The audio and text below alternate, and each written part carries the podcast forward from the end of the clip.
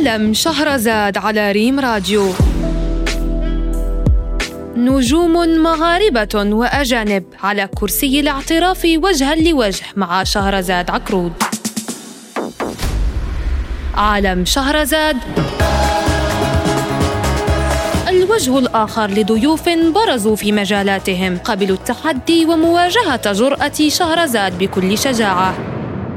عالم شهرزاد كل سبت على ريم راديو. معنا اليوم بطل عالمي حائز على لقب بطل العالم في تخصص 3000 متر حواجز الفائز بذهبية في ألعاب القوى في طوكيو أفضل رياضي في إفريقيا سنة 2022 حاضر معنا اليوم في عالم شهرزاد باش نكتشفوا حكايته.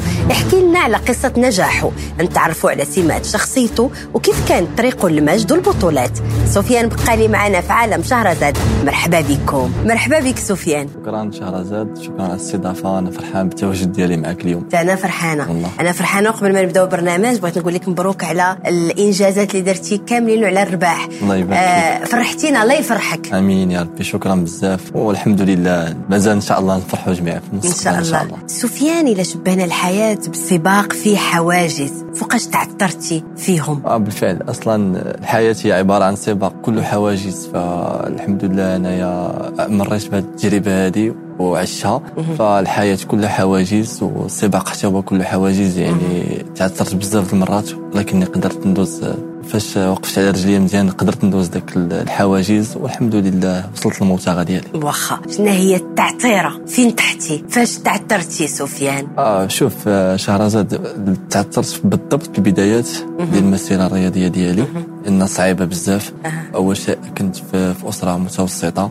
آه، متوسطة الدخل كذلك كي غادي دير تخلي الدراسة ديالك وتمشي لل- للرياضة. صعيب بزاف باش تقدر تاخذ هذا القرار هذا. فأنا بالضبط تعثرت وخديت قرار بأنني نغادر الدراسة ونمشي للرياضة. هي التعثيرة اللي كانت عندي الوحيدة.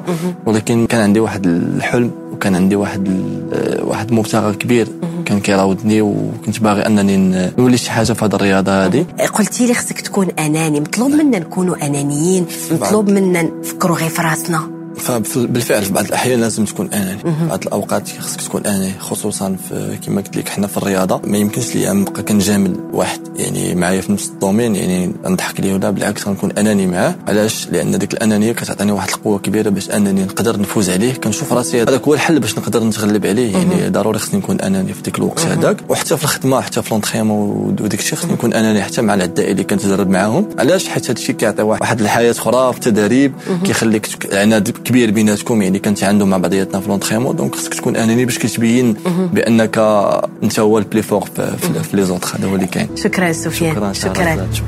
بعد كل نهاية كتهدينا الحياة بداية وبعد كل عسر وعدنا الله سبحانه وتعالى بيسر. بل وكرر سبحانه وعده مرتين.